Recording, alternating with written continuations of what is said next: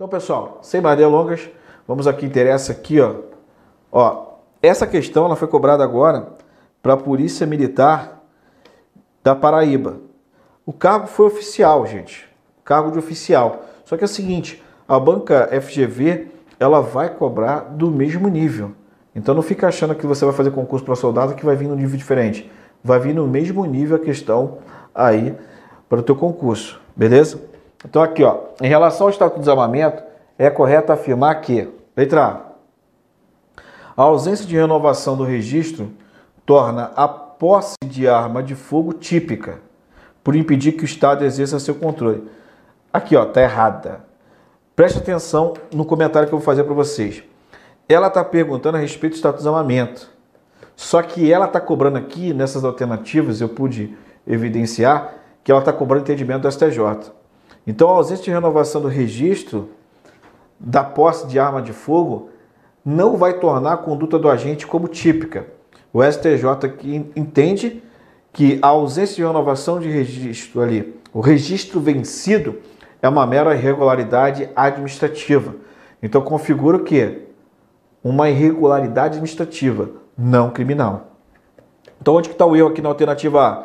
Falando que a ausência de renovação do registro torna a posse de arma de fogo típica. E está errado. Não vai ter a tipicidade da conduta do agente, sim uma mera irregularidade administrativa. B. O fato do agente ser policial torna atípico o porte de arma de fogo de uso permitido com registro vencido. Errado. Não é o fato dele ser policial que ele tem que andar com o porte de arma de fogo ali vencido, o registro. Está errado. É típico. Letra C. É a conduta de quem porta arma de fogo de uso restrito com registro vencido. Errado. Vai ter sua conduta como típica, porque aqui está falando do porte. Ó, porte de arma de fogo de uso com, com registro vencido vai ter a conduta típica. D. A posse de arma de fogo de uso permitido com registro vencido constitui irregularidade administrativa. Então, o gabarito letra D de dado. Preste atenção, aqui está falando ó, a respeito da posse posse de arma de fogo de uso restrito, de uso permitido, com registro vencido, é uma mera irregularidade administrativa. Perfeito, então gabarito letra D. E a letra E fala o seguinte: é a típica conduta de quem porta arma de fogo de uso permitido com registro vencido. Não, o porte é crime, tá?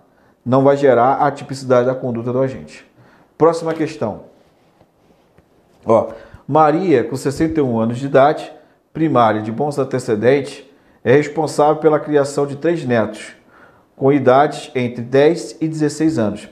Em dificuldade financeira, aceita a proposta de um vizinho para levar um quilo de maconha da cidade natal, onde reside, para Mossoró, no mesmo estado, recebendo um salário mínimo pelo serviço. Maria, porém, foi flagrada por policiais militares em abordagem de rotina quando transportava a droga em uma bolsa que estava no malheiro do ônibus intermunicipal por ela utilizado, admitindo a empreitada criminosa.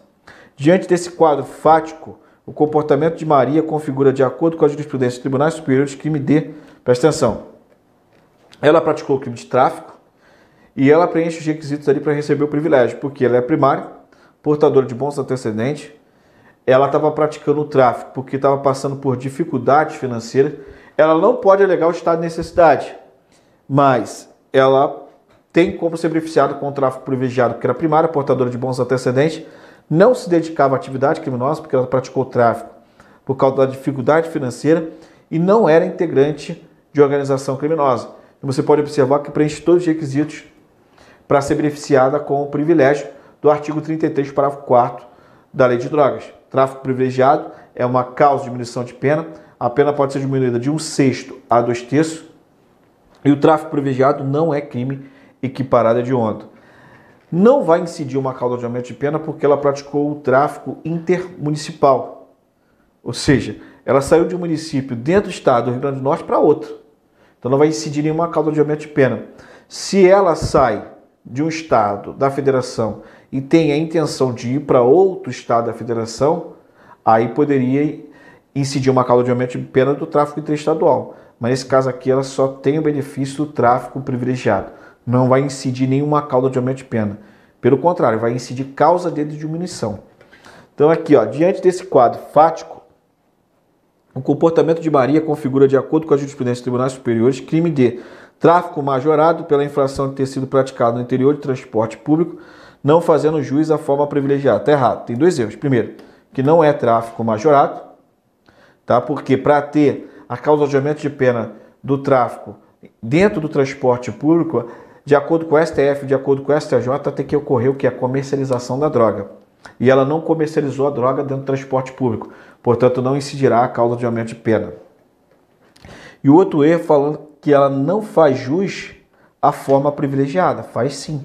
Ela vai ser beneficiada com o privilégio. Letra B. Tráfico majorado pela inflação ter sido praticado no interior do transporte público, já está errado, porque ela não fez a comercialização da droga. Ela utilizou o transporte público apenas para deslocamento. E aqui, ó, reconhecida a forma privilegiada, estaria certo. Então, o único erro da alternativa B é falar que terá responsabilidade em cima da majorante. C. Tráfico privilegiado sem causa de aumento de pena. Admitir a substituição da pena privativa de liberdade por restritiva de direitos. Gabarito aqui, ó, letra C de casa. Fundamentação legal é o artigo 33, parágrafo 4 da Lei de Drogas. Então ela vai receber esse privilégio, porque preenche todos os requisitos. A pena dela vai ser diminuída de um sexto ó, a dois terços. E a pena privativa de liberdade ela pode ser convertida em restritiva de direito. Lembrando que o advento do pacote de crime ó, foi acrescentado lá no artigo 112 da Lei de Execução Penal, o parágrafo 5 E o que, que fala o parágrafo 5 do artigo 112 da Lei de Execução Penal? Que fala que para fim de progressão de regime, o tráfico privilegiado não é equiparado a crime hediondo. Beleza? Então não se esqueça desse detalhe aqui, ó, importantíssimo. Aí vem a letra D, tráfico privilegiado sem causa de aumento de pena, não podendo a pena privativa de liberdade ser substituída por restritiva de direitos, por ter natureza assemelhada aos crimes hediondos. Está errado que pode sim. E letra E, tráfico majorado, já está errado aqui, ó, em razão da intermunicipalidade do transporte, não sendo aplicável a causa de diminuição de pena decorrente de tráfico privilegiado. Então o erro está aqui, olha só. Não existe causa de aumento de pena do tráfico intermunicipal vai ter causa de aumento de pena se o tráfico for transnacional ou se o tráfico for interestadual. Mas intermunicipalidade não aumenta a pena no tráfico.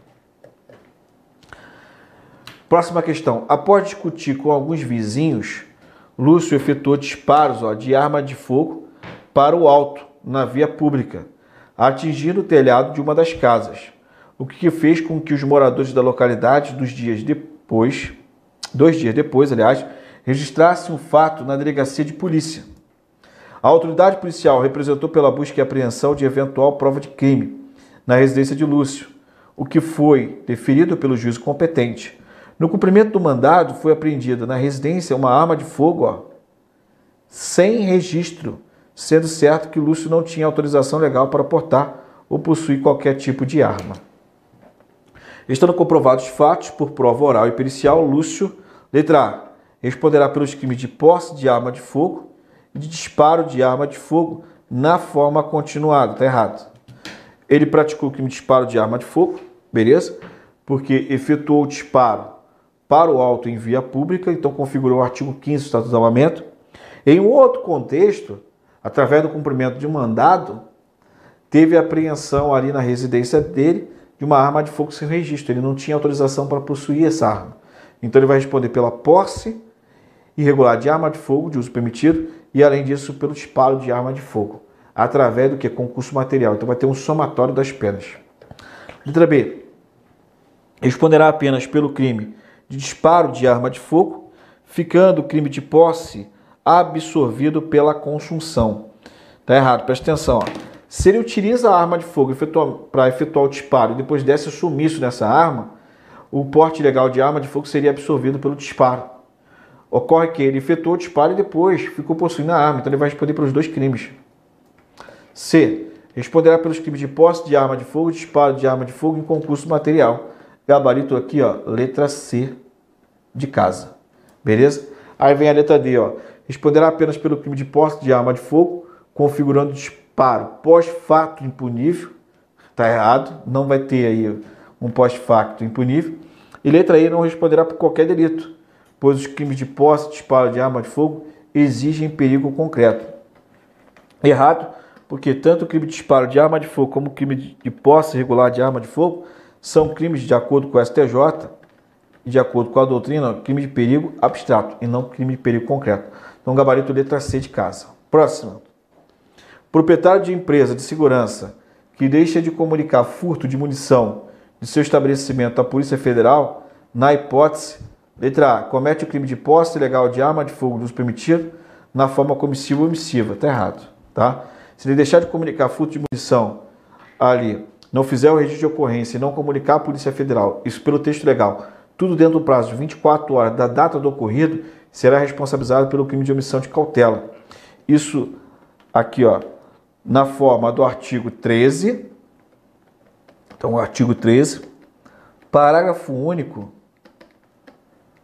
do Estatuto do Desarmamento, que é a Lei 10.826 de 2003. Beleza? Então, é o crime de omissão de cautela, isso na forma dolosa. E pegando como esteio o parágrafo único do artigo 13. Só toma cuidado que tem a omissão de cautela do CAPT. E a modalidade prevista no CAPT é uma omissão de cautela porque vai ser praticada a título de culpa. E a modalidade de culpa é a negligência. Porque quando o proprietário possuidor da arma de fogo se descuidar ali e devido a isso, criança, adolescente, deficiente mental viesse se apoderar da arma de fogo, vai gerar para ele a responsabilidade criminal da omissão de cautela do caput. Beleza? Do caput. Do parágrafo único, aí vai envolver o quê? perda, furto, roubo, extravio de arma de fogo, munição acessória, se ele não fizer o registro de ocorrência e não comunicar à Polícia Federal, tudo isso dentro do prazo de 24 horas, vai acarretar para ele, sabe o quê? Crime de omissão de cautela do parágrafo único, que é doloso, diferentemente do caput, que é culposo. A letra B fala que não comete crime de omissão de cautela, uma vez que o bem furtado não é arma de fogo. Não, o objeto material aqui ó, do parágrafo único, tanto é a arma de fogo, a munição, ó, e o acessório. Toma cuidado. No caput, que só é arma de fogo. Letra C. Comete crime de tráfico culposo de arma de fogo. Não existe tráfico a título de culpa de arma de fogo. O tráfico de arma de fogo previsto no artigo 18 é crime doloso.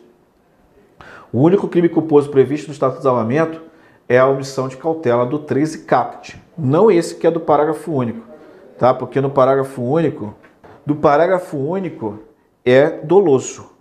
Então, o tráfico só a título de dolo, a omissão de cautela, o 13, caput, é título de culpa, e o parágrafo único, que é o enunciado dessa questão, a título de dolo.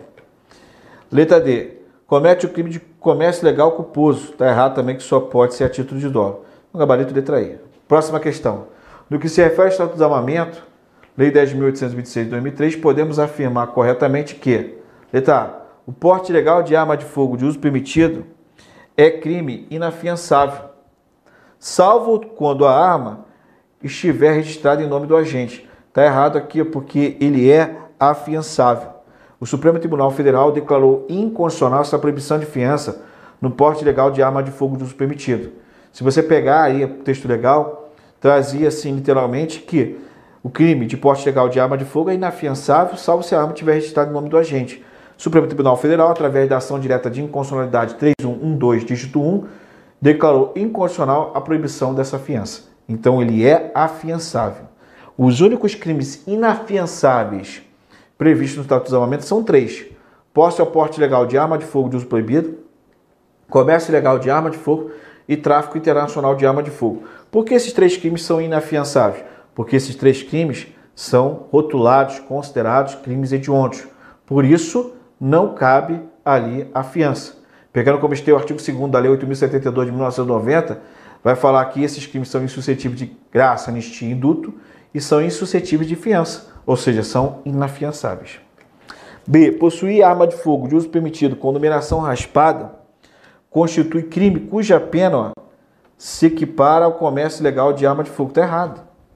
Possuir arma de fogo de uso permitido com numeração raspada constitui crime cuja pena se equipara ao artigo 16, ó, caput, que é o crime de posse ou porte ilegal de arma de fogo de uso restrito, que tem a pena de reclusão de três anos podendo chegar a seis anos. De três anos a seis anos, junto vem a pena de multa. Beleza? Outro detalhe importante: falou em pena, se a banca FGV cobrar pena, crimes punidos com pena de detenção previsto no Estatuto do Desarmamento, tem dois. Crime de posse irregular de arma de fogo de uso permitido, que é detenção de um ano a três anos, e a omissão de cautela, que é detenção de um ano a dois anos. São os únicos crimes punidos com pena de detenção. O restante é punido com reclusão. Olha outro detalhe importante: todos os crimes são punidos com pena de multa. Tá? Todos os crimes vêm punidos também com a pena de multa.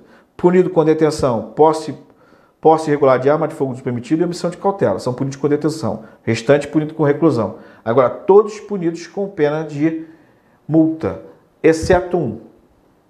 O crime de posse ou porte ilegal de arma de fogo de uso proibido. É o único crime que não vai ser punido com pena de multa. Perfeito? Letra C. O crime de tráfico internacional de armas, por expressa disposição legal, é insuscetível de liberdade provisória com ou sem fiança. Olha só, gente. Tá errado aqui, ó. Por quê? Todos os crimes previstos no Estatuto do Desarmamento cabe liberdade provisória sem um pagamento de fiança.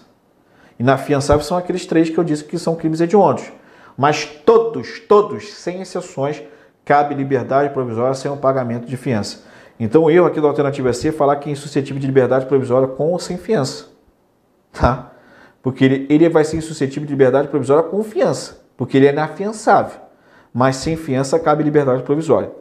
D. O disparo de arma de fogo em via pública constitui crime inafiançável, mesmo que o autor a esteja portando regularmente. Está errado que ele é afiançável. Você já sabe quais são os três crimes que são considerados inafiançáveis previstos no Estatuto de Desarmamento. Letra E. Comete crime cuja pena se equipara ao delito de omissão de cautela o proprietário de empresa de segurança e transporte de valores que deixa de registrar a ocorrência policial e de comunicar à Polícia Federal furto ou roubo de arma de fogo sob sua guarda nas primeiras 24 horas ó, após o ocorrido. Então, o gabarito aqui, ó, letra E, a fundamentação legal é o artigo 13, parágrafo único do Estatuto do Desarmamento. Beleza? Portanto, aí está o gabarito. Próxima questão. Assinale a alternativa correta quanto ao comportamento visto como crime de conduta omissiva, ou seja, aquela conduta que advém de uma inação do agente e com previsão do Estatuto do Desarmamento. Letra A já está errado, porque Traz a conduta vender, entregar ou fornecer. São condutas praticadas através de uma ação. Letra B. Disparar arma de fogo ou acionar munição em lugar habitado em suas adjacências. Em via pública em direção a ela, desde que essa conduta não tenha como finalidade a prática de outro crime. Está errado que é a conduta que é comissiva, trazida pelo verbo disparar. Então depende de uma ação. C. Portar, possuir, adquirir, transportar, fornecer. Arma de fogo numeração, marca ou qualquer outro sinal de identificação raspado, suprimido ou adulterado. É crime praticado através de uma ação, crime comissivo. Letra D. Deixar de observar as cautelas necessárias para impedir que menor de 18 anos ou pessoa portadora de deficiência mental se apodere de arma de fogo que esteja sob sua posse ou que seja de sua propriedade. Então, gabarito aqui, ó, letra D de dado. Beleza? Porque traz a conduta pelo verbo deixar. Então, advém de uma conduta que omissiva. O que é determinado para que o agente faça aqui? Que ele não deixe a arma de fogo perante ali menor de 18 anos, criança ou adolescente, e que deficiente mental venha se apoderar. Se ele deixa, ele responde pelo crime. Então, a letra D é o gabarito dessa questão, tendo em vista que traz uma conduta omissiva. A letra E traz conduta comissiva, ó, produzir, recarregar ou reciclar sem autorização legal, ou adulterar de qualquer forma munição explosiva. Próxima. Considerando o disposto na lei de drogas, o posicionamento jurisprudencial e doutrinário dominante sobre a matéria regida por essa lei, assinar a opção correta. E esse é o tipo de nível de questão que pode vir na tua prova, tá? Letra A. Em processo de tráfico internacional de drogas, basta a primariedade para a aplicação da redução da pena. Tá errado, porque assim, eu disse para vocês que para ter o tráfico privilegiado é necessário preenchimento de requisitos e esses requisitos são requisitos cumulativos, ou seja, a ausência de um impede o benefício. Quais são os requisitos? O indivíduo seja primário, portador de bons antecedentes, não se dedique à atividade criminosa e nem seja integrante de organização criminosa. São requisitos que cumulativos e subjetivos. O indivíduo que pratica, pratica o tráfico internacional, ele pode ser beneficiado com a redução de pena? Pode. Pode ter um tráfico internacional junto com a diminuição de pena. Isso aí pode. Agora, para ele receber o redutor de pena, é necessário o preenchimento de todos os requisitos. Então não basta a primariedade. Por isso o erro da alternativa A. Letra B. Dado o instituto da delação premiada previsto na lei de drogas, ao acusado que colaborar voluntariamente com a investigação policial, podem ser concedidos ó, os benefícios da redução de pena, do perdão judicial ou da aplicação de regime penitenciário mais brando. Pessoal, tá errado, tá? Por quê? Falou em redução de pena, tá? Falou em redução de pena, é só no caso da colaboração premiada, tráfico privilegiado e semi-imputabilidade. Mas a delação premiada, ela gera para o agente só redução de pena. Então aqui, ó, só gera redução de pena. Beleza? Perdão judicial não tem da colaboração premiada e nem da aplicação de regime penitenciário mais brando. Então você não vai esquecer disso aqui, ó, na hora da prova. O que vai trazer redução de pena é o 33, parágrafo 4 o tráfico privilegiado, que a pena pode ser reduzida de um sexto a dois terços, beleza? Você vai lembrar também do artigo 41 da Lei de Drogas, colaboração premiada. Aí a pena pode ser reduzida de um terço a dois terços. E você vai lembrar aqui também do artigo 46, que fala da semi-imputabilidade. Na semi-imputabilidade, a redução de pena também é de um terço a dois terços. Essas são as únicas causas de diminuição de pena previstas na lei de drogas. Dando ênfase aqui, ó, que é o cerne da alternativa B, colaboração premiada só serve para reduzir a pena, isso previsto na lei de drogas. Tá bom? Letra C. É vedada à autoridade policial a destruição aqui, ó, de plantações ilícitas de substância entorpecente antes da realização de laudo pericial definitivo para o perito oficial no local do plantio. Errado. Isso aqui está contrariando o que está disposto lá no artigo 32 da Lei de Drogas. Falou em plantação ilícita, a autoridade policial pode fazer a destruição sem autorização judicial e essa destruição feita imediatamente. Vai colher o material suficiente para depois ser feito o exame. Então, destruição imediata e sem autorização judicial. Envolvendo drogas, então a, a droga está pronta.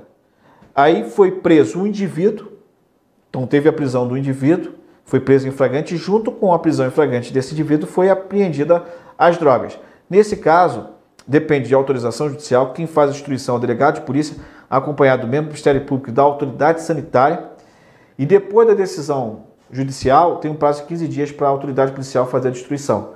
Então, vamos lá, destruidor, delegado de polícia, ocorreu a prisão em flagrante e a apreensão da droga, o prazo de 15 dias, mas a contar a partir da decisão judicial. Então depende de decisão judicial. Delegado de polícia faz destruição acompanhado de quem? Membro do Ministério Público e da autoridade sanitária. Teve apreensão da droga, mas não teve a prisão em flagrante, aí o prazo muda, 30 dias, tem que ter decisão judicial e começa a contar a partir da apreensão da droga.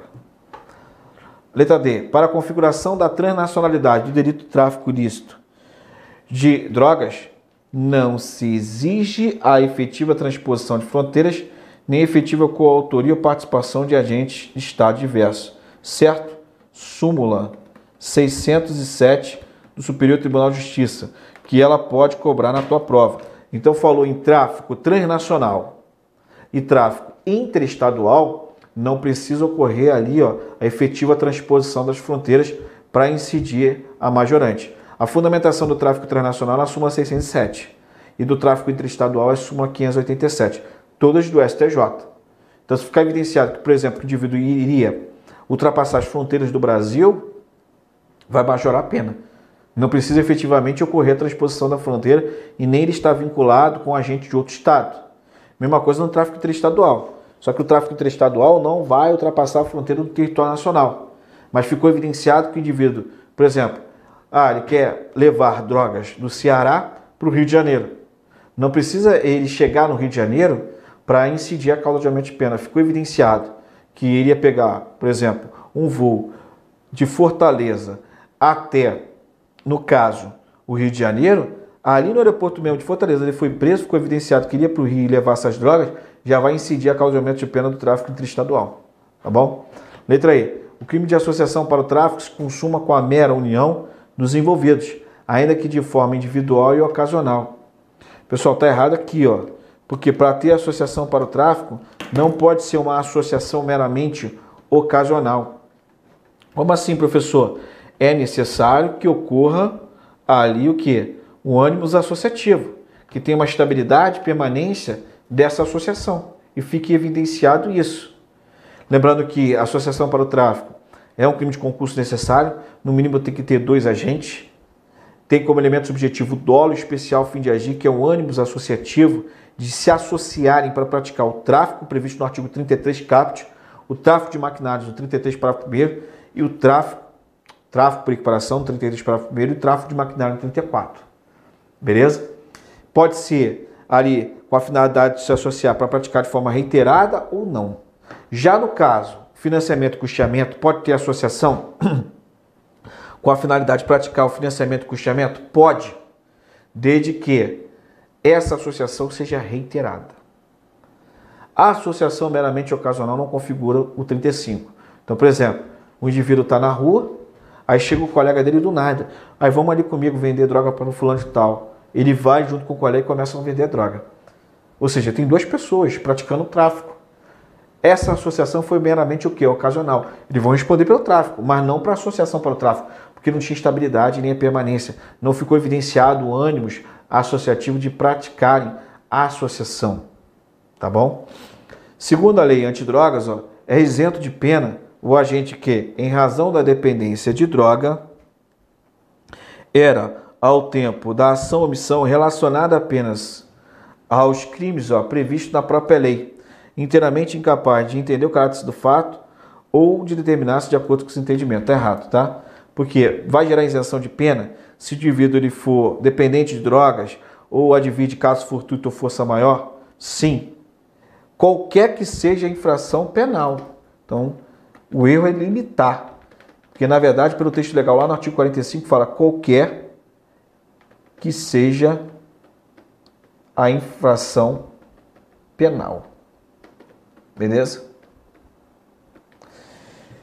Aí sim vai gerar a inimputabilidade do agente. B. Incide nas penas do crime de associação para o tráfico quem se associa ó, para a prática reiterada de financiamento e custeamento do tráfico de drogas. Gabarito letra B.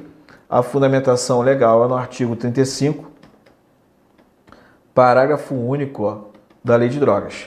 Beleza? Letra C é de dois anos o prazo de prescrição do crime de posse de droga para consumo pessoal, até aqui certo não se observando as causas interruptivas previstas no Código Penal. Está errado, porque vai se observar sim. D. O concurso de agente é causa de aumento de pena no crime de tráfico de drogas. Está errado. As causas de aumento de pena no tráfico de drogas está lá no artigo 40.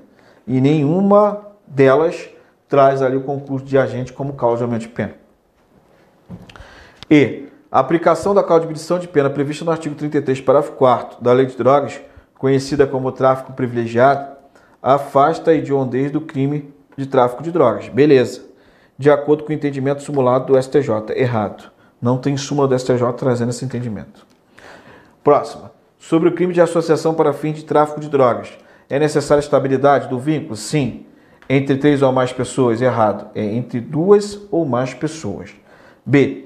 Deverá se verificar necessariamente a finalidade de praticar uma série indeterminada de crimes. Está errado tem que ficar evidenciado a finalidade de praticar os seguintes crimes, ó. O 33 caput, o 33 parágrafo 1 e o 34, todos da lei de drogas. Beleza? C. Nas mesmas penas deste crime incorre quem se associa para a prática reiterada do financiamento e tráfico de drogas. Gabarito letra C. Tá vendo? Como às vezes repete, o assunto e às vezes você pode ser pego de surpresa porque não está fazendo questões. Aí vem comigo na letra D. Ó. Incidirá na hipótese concurso formal de crimes a prática da associação em conjunto com a do tráfico de drogas. É concurso de crime? Sim, mas não é o concurso formal, é o concurso material. Por exemplo, um indivíduo com uma conduta vai lá e se associa, e com a outra conduta vai lá e pratica o tráfico.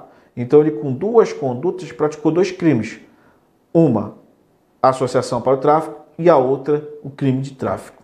Então, é concurso material e não concurso formal. Porque no concurso formal, o indivíduo ele, com uma conduta ele pode praticar dois ou mais crimes. E se através de dois ou mais crimes que ele vem praticar com uma conduta tiver desígnios autônomos, vai ter o que? O concurso formal impróprio, que ocorre o somatório das penas. Letra E.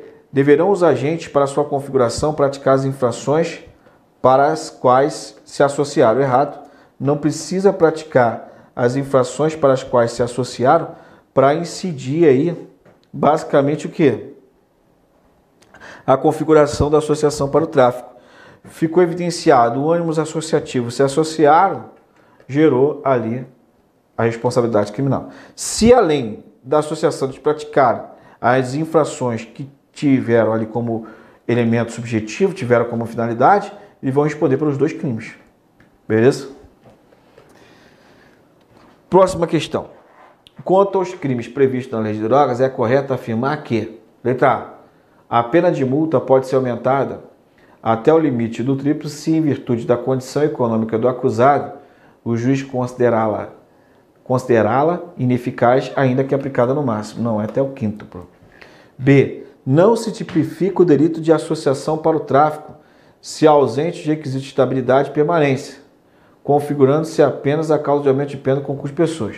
Até aqui estaria certo, que realmente não vai ser tipificado o crime de associação para o tráfico, se não tiver estabilidade e permanência. Mas para ser errado, falando que configura-se causa de aumento de pena com concurso de pessoas. Está errado. Letra C.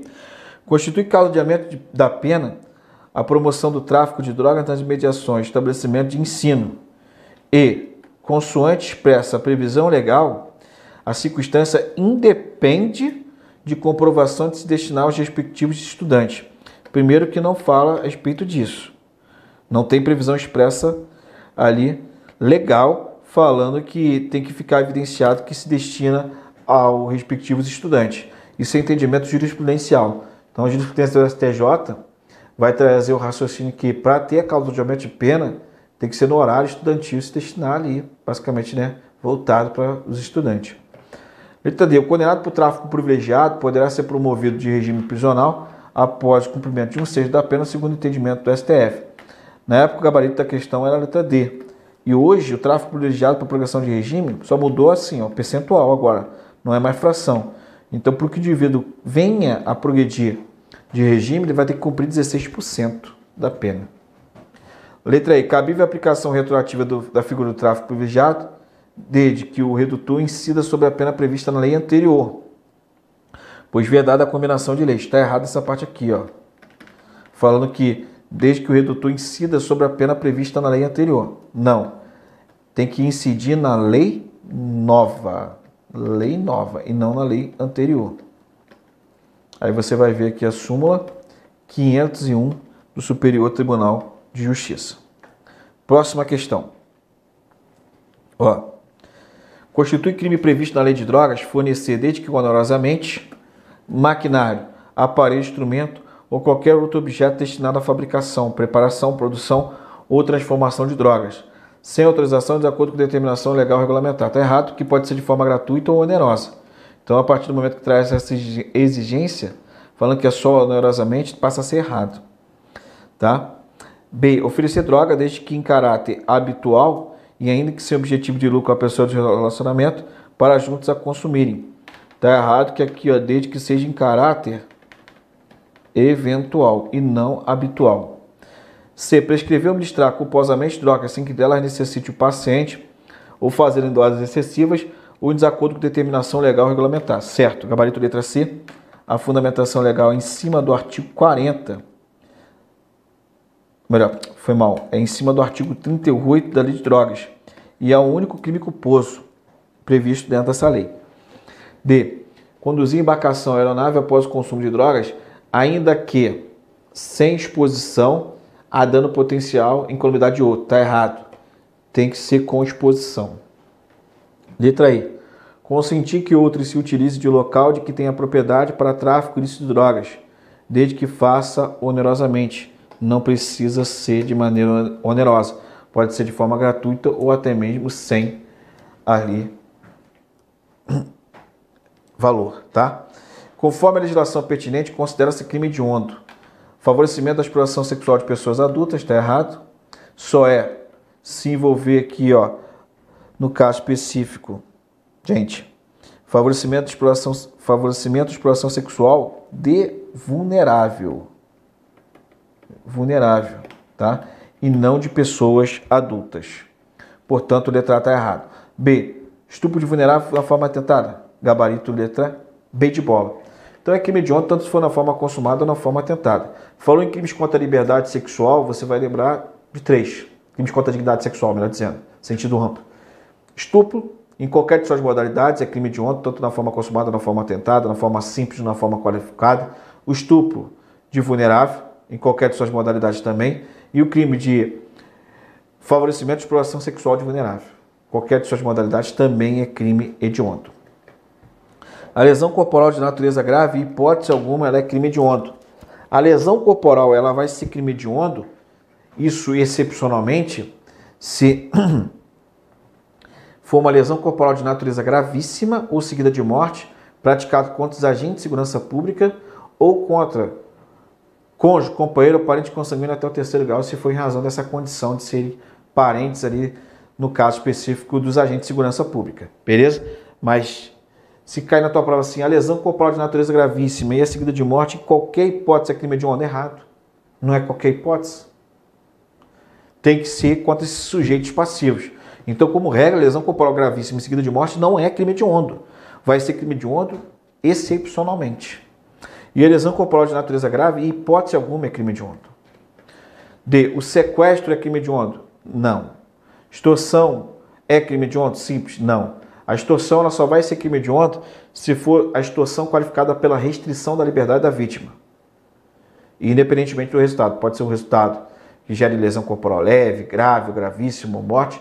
A extorsão com restrição da liberdade da vítima é crime hediondo em qualquer de suas modalidades.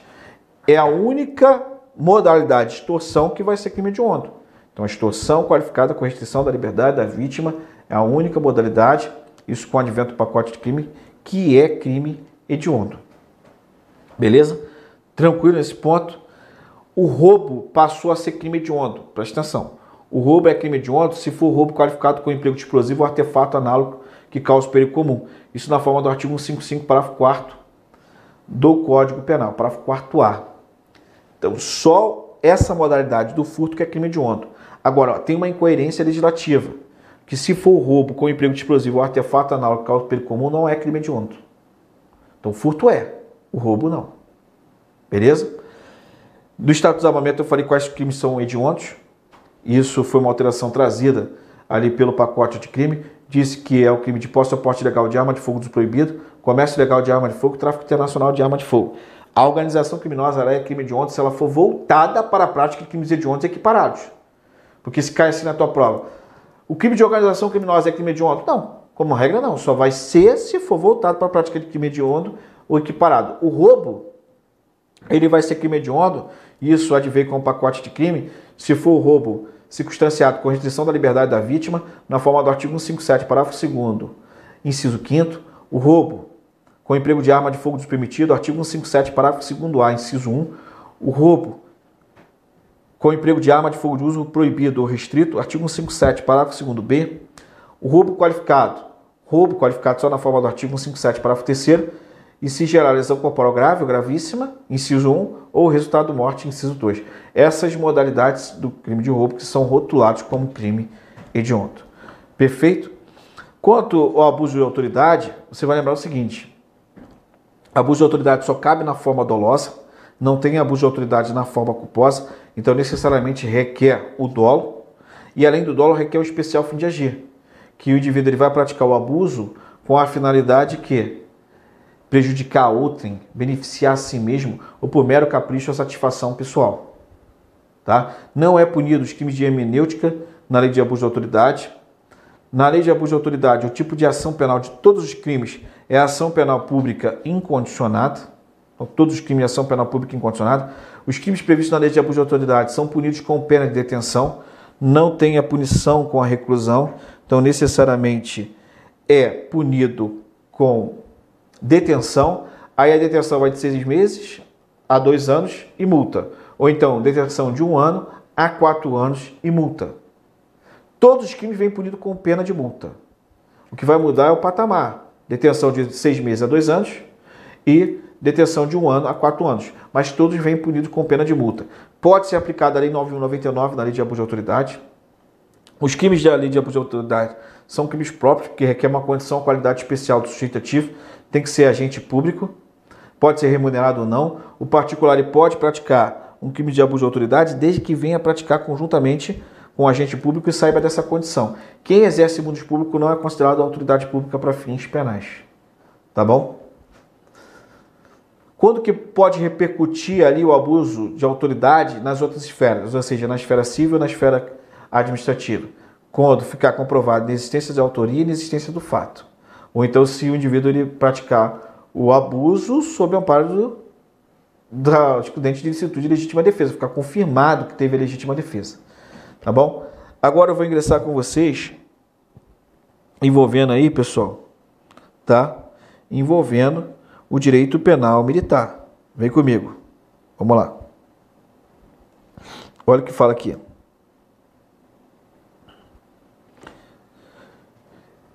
Essas questões que eu coloquei, as questões iniciais, todas da banca FGV, Direito Penal Militar, ela tem poucas questões. E quem participou do intensivo, eu coloquei seis questões da banca FGV. Eu repeti essas questões e coloquei mais três que foram cobradas no concurso para a Polícia Militar da Paraíba. Tá? Então, daí que vai sair uma questão. É desse nível, melhor dizendo, desse nível aqui que vai sair uma questão da banca FGV na parte de direito penal militar, que são 10 questões. Tá bom? Então vem comigo aqui com base na primeira questão. Vai falar o seguinte, ó. Com base no disposto no Código Penal Militar, assinale a alternativa correta. Então vem comigo. Letra A. Vai falar o seguinte, ó. A suspensão condicional da pena não se aplica aos crimes militares. Está errado. Por quê? O Código Penal Militar vai trazer a previsão da suspensão condicional da pena.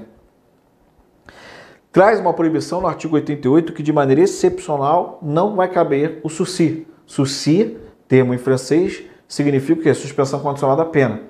Pode ser aplicado no Código Penal Militar? Pode. Excepcionalmente traz a proibição lá no artigo 88. Então, a letra A errada. Letra B.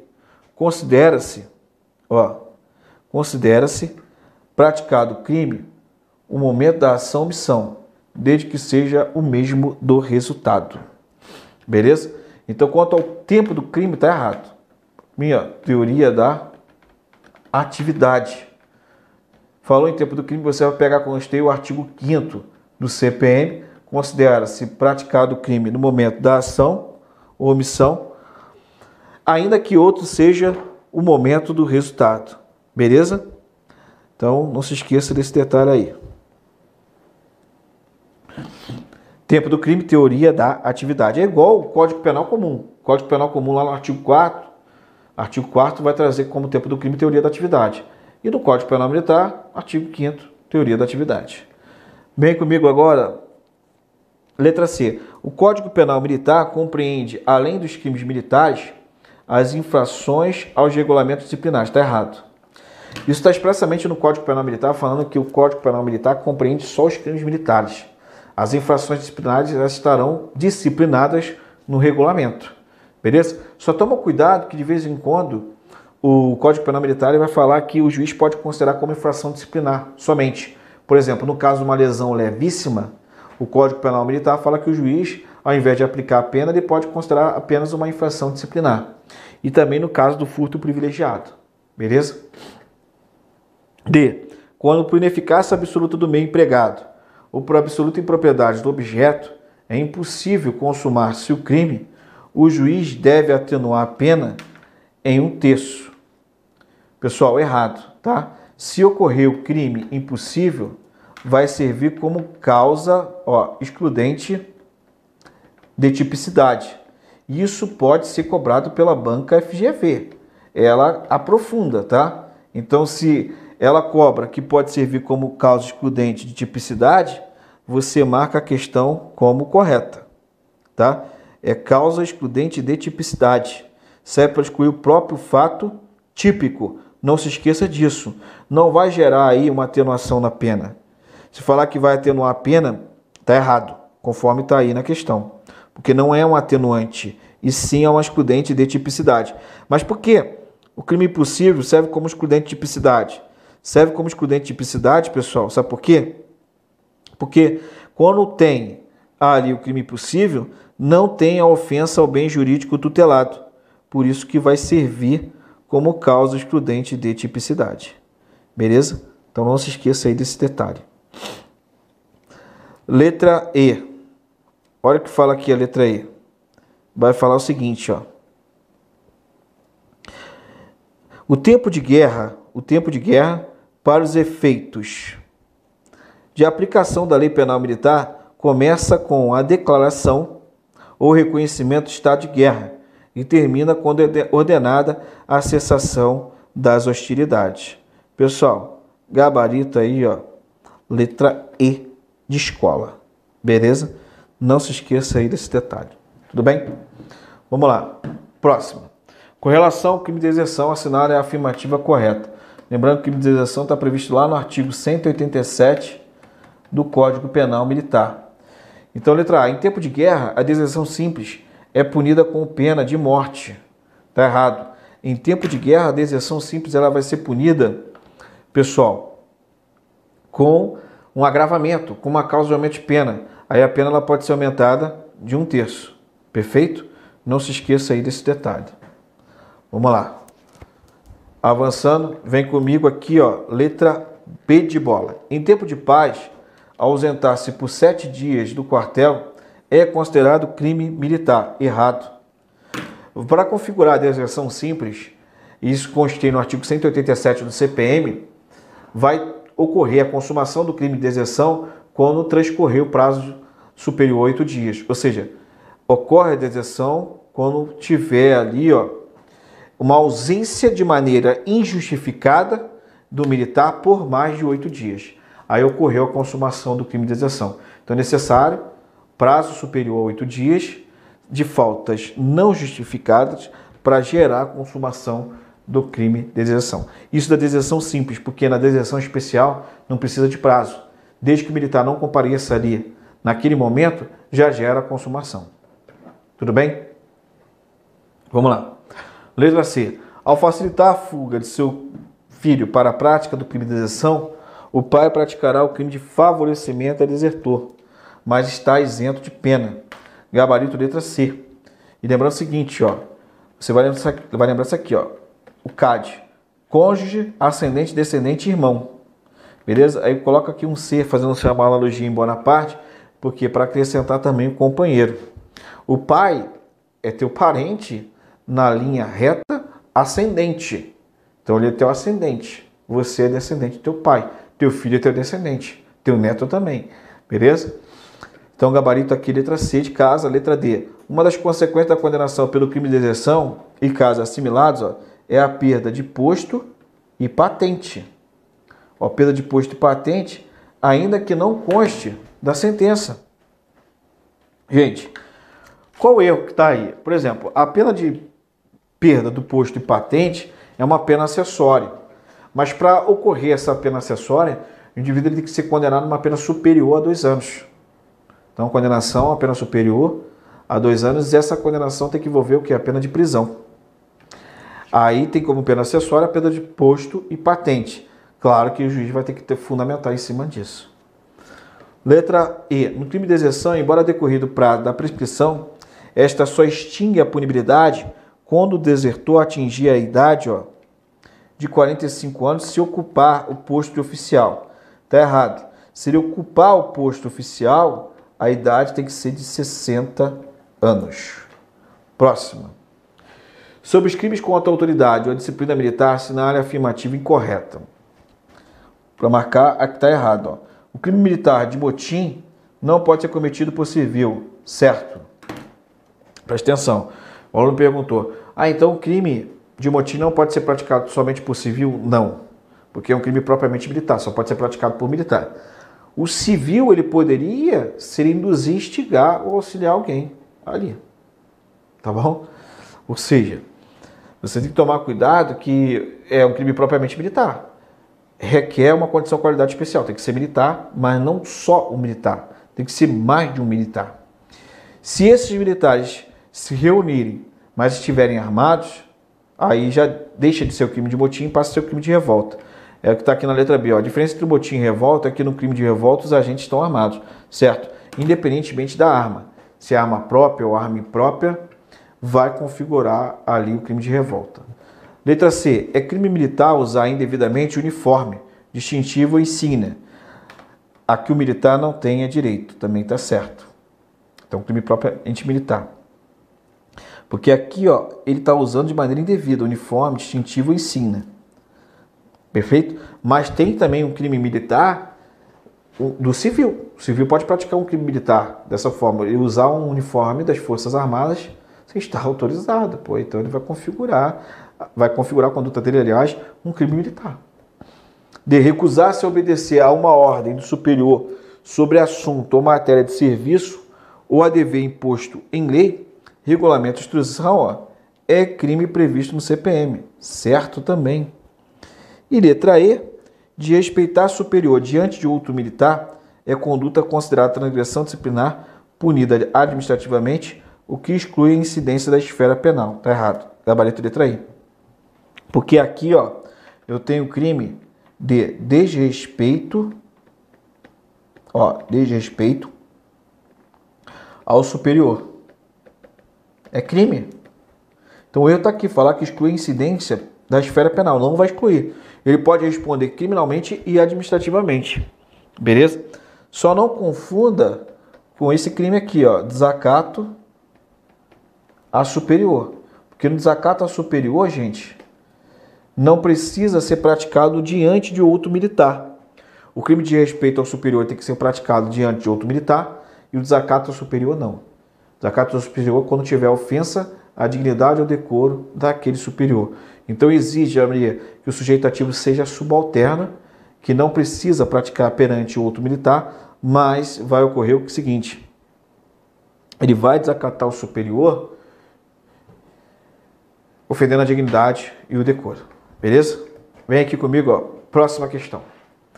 Quanto, quanto às hipóteses de antijuridicidade e culpabilidade aplicáveis ao direito penal militar, assinale a afirmativa correta. Letra A. Não é culpado o agente que violar dever militar sob coação moral irresistível. Errado. Porque não vai servir como excludente de culpabilidade se ele praticar uma violação ao dever militar sob coação moral irresistível. Só serve, isso você não pode esquecer, se for uma coação física irresistível. Então a coação física irresistível ela pode servir para excluir. Também chamada de coação ó, material. Tá bom?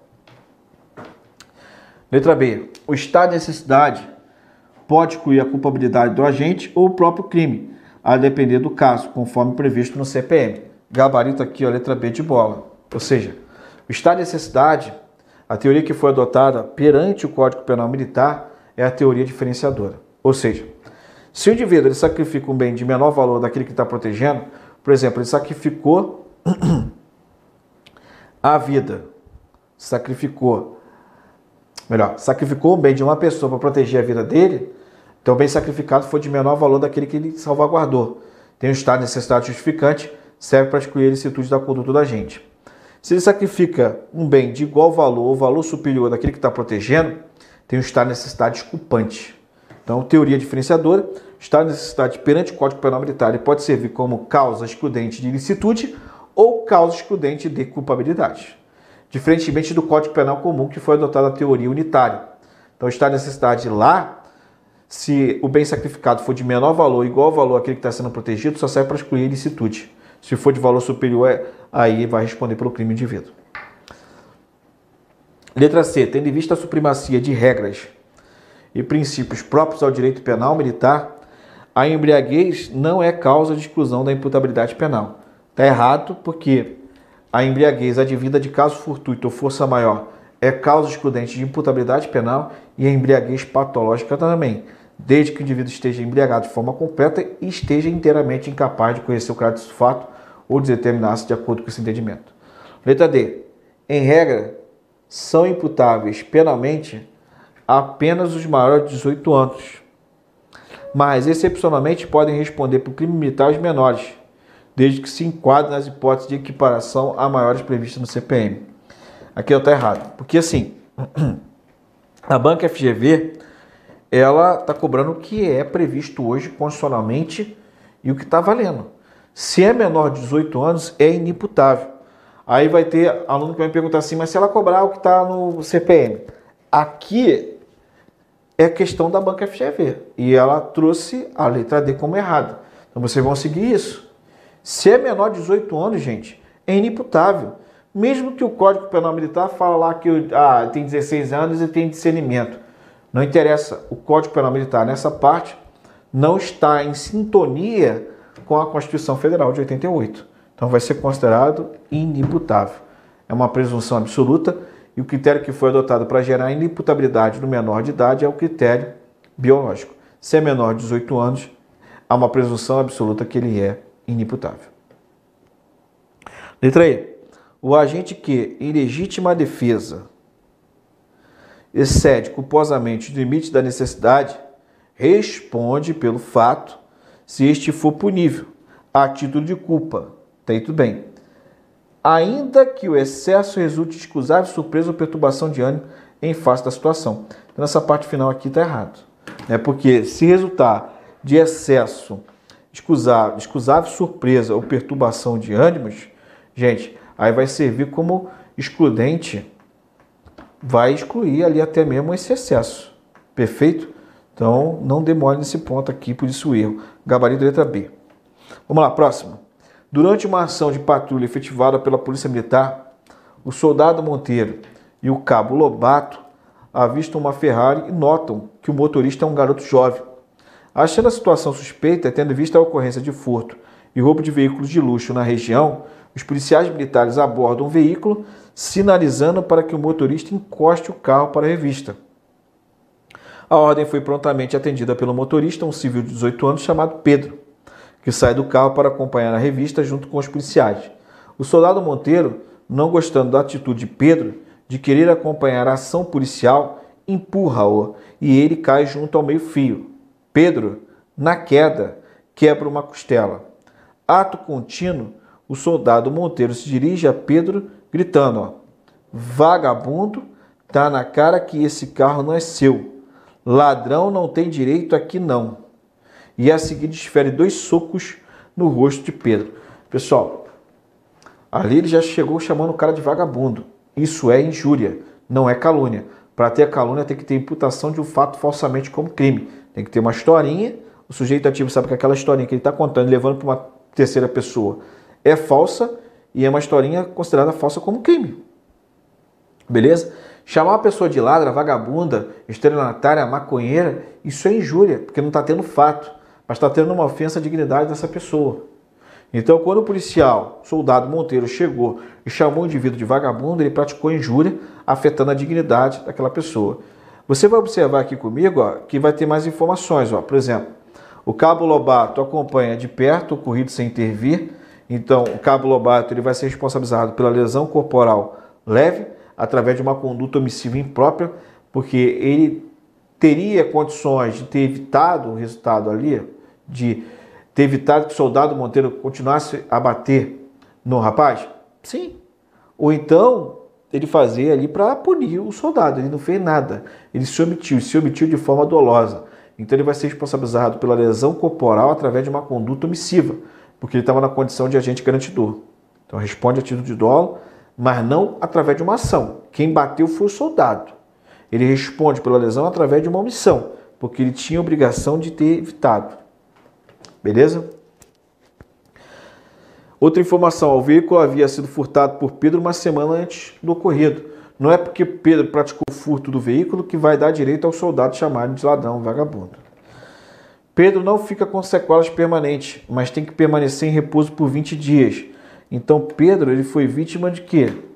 Lesão corporal leve. Lesão corporal leve. Se fosse ali por mais de 20 dias, por mais de 30 dias, aliás, que ele estivesse em repouso, aí seria uma lesão corporal de natureza grave. Mas foi gerado ali uma lesão corporal leve. Então, sobre o cenário acima, assinar a afirmativa correta. Letra A. Os crimes cometidos pelo soldado Monteiro, pelo soldado Monteiro e pelo cabo Lobato são de competência da Justiça Militar da União. Tá errado. Justiça Militar o quê? Estadual. Tá bom? Então, Justiça Militar Estadual e não Justiça Militar da União. Eles são militares das forças auxiliar, da força auxiliar do Exército, que seria o que é a Polícia Militar, e além da Polícia Militar tem um corpo de bombeiro. B. O cabo Lobato e o soldado Monteiro devem responder em concurso de agente pelo crime de lesão corporal e injúria. Não. Concurso de agente pela lesão corporal, não pela injúria, porque a injúria só foi praticada pelo Monteiro. Agora sim, não teria como o indivíduo evitar pô, a injúria. Tu, tu tá na viatura com outro soldado, aí pô, foram abordar uma pessoa. Soldado que tá contigo na viatura já desce e fala assim: encosta na parede, seu vagabundo, safado, ladrão. Pô, já era. Não tem como tu evitar. Está sendo praticado na forma verbal. Tá vendo? Se o soldado Monteiro praticou crime de lesão corporal grave, já está errado porque é lesão corporal leve, mas não calúnia. E o cabo Lobato não praticou crime nenhum, ou seja, está errado porque praticou crime. D. O soldado Monteiro praticou crime de lesão corporal, tá certo, na forma dolosa, certo, enquanto o cabo Lobato praticou o crime, o mesmo crime na forma culposa, está errado que foi na forma dolosa. E. O cabo Lobato praticou crime de lesão corporal por omissão em concurso de agente com o soldado Monteiro, que praticou o mesmo crime de forma comissiva. Gabarito, ó, letra E. Próxima questão. Tá? Outra questão cobrada para a PEMES, tudo da Banca FGV. E agora 2021. Com base no disposto no Código Penal Militar, assinar a afirmativa incorreta. A qualidade superior de inferior deixa de ser elemento constitutivo do tipo. Ó, quando não conhecida pelo agente, certo?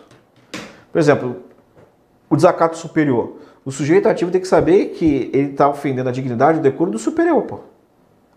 Então, a condição ali da vítima imediata de superior é um elemento do tipo penal. E ele tem que saber. O sujeito ativo tem que saber que ele está praticando a conduta contra o superior. Tudo bem? B. Se uma lei posterior deixa de considerar um fato um crime, nenhum agente poderá ser punido, ainda que tenha sido condenado por sentença irrecorrível, certo? Ou seja, se uma lei posterior deixa de considerar um fato como crime, ocorreu o fenômeno da abolição crimes. E a abolição do crime, ela vai ser aplicada de maneira retroativa, mesmo depois do trânsito julgado, e sempre em benefício do agente. E é um exemplo de uma lei nova mais benéfica. E tem como natureza jurídica ser uma causa distintiva de punibilidade. C. Se sobrevier a lei que de qualquer forma favoreça o agente, aplica-se a lei nova retroativamente, ainda que o agente tenha sido condenado por sentença irrecorrível. Também está o quê? Tá certo? D. Quanto às medidas de segurança, se houver divergência entre a lei vigente ao tempo da sentença e a lei vigente ao tempo da execução, prevalece a lei em vigor ao tempo da execução. Pessoal, aqui a banca FGV ela considerou como correta, tá? Eu recorri dessa questão, mas ela não anulou. Mas aqui eu vou colocar um asterisco e vou falar por quê. Por quê? A doutrina entende que esse dispositivo aqui, que é o artigo 3 do CPM, ele não foi recepcionado pela Constituição Federal de 88. Por quê? Tá falando aqui, ó, que vai prevalecer quando tiver divergência entre a lei vigente ao tempo da sentença e o da execução. Tá falando que vai prevalecer, ó, a lei em vigor ao tempo da execução. E isso fere a Constituição de uma maneira assim, não vou falar que é inconstitucional, porque o Código Penal Militar foi produzido antes da Constituição Federal. Vou falar que essa parte não foi recepcionada pela Constituição Federal de 88. Sabe por quê? Porque vai prevalecer a lei mais benéfica para o agente, não a lei vigente à época da execução. Porque pode acontecer da lei em vigor na época da execução ela ser mais prejudicial para o agente. Então prevalece a lei em vigor mais benéfica. Então por isso que nessa parte não foi recepcionado pela Constituição Federal de 88. Mas ela trouxe o que? A redação do dispositivo e considerou como correto. Eu recorri, mas não adiantou nada. E o gabarito aqui ó, foi a letra, ó, letra E, beleza? Então gabarito letra E, tá bom? Vamos lá. Vamos para lá. Próxima questão. Será da competência da auditoria da Justiça Militar Estadual o crime doloso contra a vida praticado por policial militar quando. Então, respira. Questão agora, semana passada, Polícia Militar da Paraíba, Banco FGV, e está trazendo uma questão envolvendo a competência. Competência da Justiça Militar Estadual. Essa questão pode cair na tua prova. Ela pode repetir? Claro que ela pode repetir. Às vezes pode estar com preguiça e repetir a questão, porra. Então vamos lá. Crime doloso contra a vida praticado por policial militar. Lembrando que o policial militar ele é integrante de quê? Da Força Auxiliar do Exército. Não é integrante das Forças Armadas. Integrante das Forças Armadas, Marinha, Exército e Aeronáutica. Beleza? Vamos lá, por parte, ó. Isso está previsto lá no artigo 9 parágrafo 1 do CPM. Ó, crime doloso praticado por militar contra civil, competência tribunal do júri. Ah, é tribunal do júri, sim. Se for militar estadual, competência tribunal do júri. Justiça militar estadual, em hipótese alguma, tem competência para julgar crime doloso praticado pelo militar contra civil. Vai para o tribunal do júri. Mas eu falei o que? Crime doloso praticado por militar contra civil. Beleza? E a regra, se um crime doloso contra a vida de um civil for praticado por um militar das Forças Armadas, vai para o tribunal do júri também. Só que tem uma exceção, CPM. E a exceção está lá no artigo 9, parágrafo 2. Se o crime for praticado pelo militar das Forças Armadas, ó, crime praticado pelo militar das Forças Armadas, Marinha, Exército e Aeronáutica, dentro das situações aqui do parágrafo 2 de maneira excepcional, mesmo sendo crime doloso contra a vida, vai ser julgado pela Justiça Militar da União. Aqui, ó, Justiça Militar da União. Essa inclusão foi feita pela Lei 13.491 de 2017. Tá bom? Só que aqui está falando o quê? Competência da auditoria da Justiça Militar Estadual em um crime doloso contra a vida praticado por policial militar quando, letra A, estando no exercício da atividade militar, a vítima for civil. Tá errado. Aí aqui é tribunal do júri. Tá vendo? Ó, por policial militar, estando ou não no exercício da atividade militar, a vítima for civil, vai ser tribunal do júri. Estando ou não no exercício da atividade militar, não vai ser da Justiça Militar Estadual. Nessa hipótese, é tribunal do júri, crime doloso contra a vida. C. Estando no exercício da atividade militar, está no exercício da atividade militar, e a vítima for militar, aí sim. Aí é competência da auditoria da Justiça Militar Estadual. Então, preste atenção. O autor foi militar, estava no exercício da atividade militar e a vítima foi um outro militar.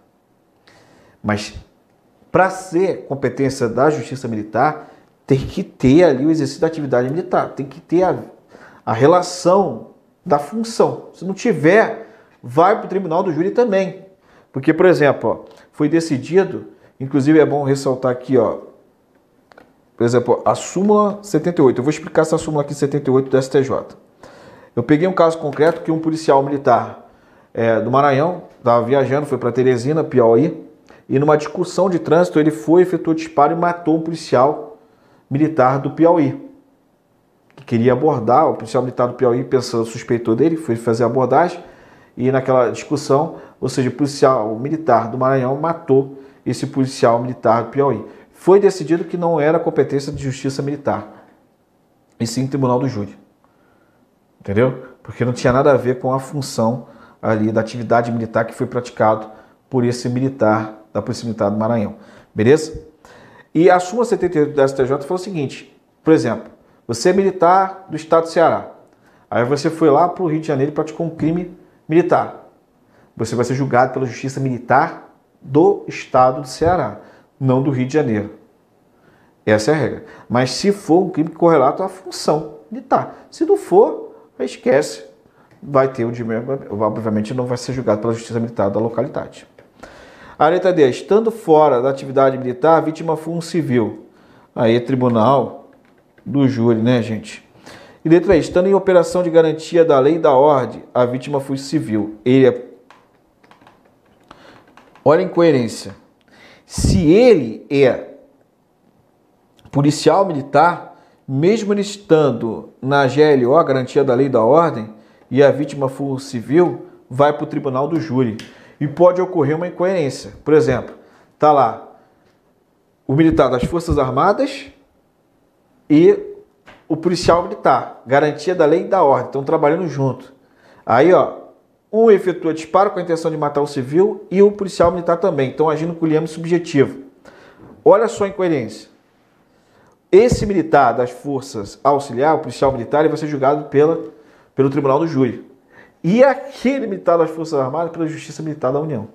Vai ocorrer o desmembramento do processo. Enfim, é isso que você tem que seguir. Outra questão aí que foi cobrada no concurso para a Polícia Militar da Paraíba. Ao assumir o dia de serviço determinada guarnição, recebeu uma ordem, ó, presta atenção, uma ordem, uma ordem de policiamento. Isso aqui é uma ordem de quê? De missão. Tá vendo? Estabelecendo rotina e pontos de policiamento obrigatório de determinada área geográfica do batalhão, composta por um sargento, um cabo e dois soldados. Após cumprir os três primeiros pontos, por sugestão do cabo, a guarnição se reteve no caminho até o quarto ponto, permanecendo dentro do estacionamento de uma loja de materiais de construção, em local não visível a parte da rua, a partir da rua. A supervisão de dia, ao passar pelo local e ver o posto de funcionamento descoberto, fez contato com a sala de operações que, consultando o GPS da viatura, indicou onde ela estava parada.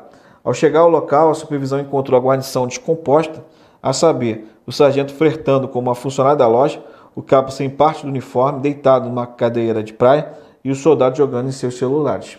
Diante desse cenário está configurado o delito de gabarito letra D, descumprimento de missão. Foi dada uma missão para eles e não cumpriram. Então, Letra D. Lembrando que o crime de cumprimento de missão pode ser praticado a título de dolo e a título de culpa. Outra, a vida militar tem regras próprias e também princípios próprios que foram inclusive consagrados no texto constitucional de 1988. E devido a essa especialidade, foi que o Código Penal Militar estabeleceu determinados ilícitos que alcançam tanto os integrantes das Forças Armadas como aqueles que integram as forças auxiliares. De igual forma, atenta às especificidades da vida em caserna, estabelecer uma parte geral com regras próprias e algumas vezes distinta daquelas praticadas no Código Penal comum. No que toca ao concurso de crimes, é correto afirmar que, letra A, as regras de aplicação dos concursos material e formal são iguais nos dois códigos. Concurso formal não é igual não, tá? Tá errado. Então aqui, ó, letra A tá errado. Letra B, a regra de cálculo das penas no caso concurso formal é igual nos dois códigos, tá errado, já disse para vocês. A regra de aplicação do concurso material é diferente dos dois códigos? Está errado porque é igual. Letra D. O, concurso, o Código Penal Militar não tem previsão quanto à regra de aplicação do crime continuado? Está errado porque tem previsão. E letra E. A regra de aplicação do crime continuado é diferente nos dois códigos. Aí está certo. Tá? Porque no Código Penal Militar traz uma regra de somatório das penas e no Código Penal Comum traz uma regra da exasperação. Pega a pena de um dos crimes em continuidade delitiva e exaspera, aumenta. No Código Penal Militar pode trazer o quê? A possibilidade de somatório das penas.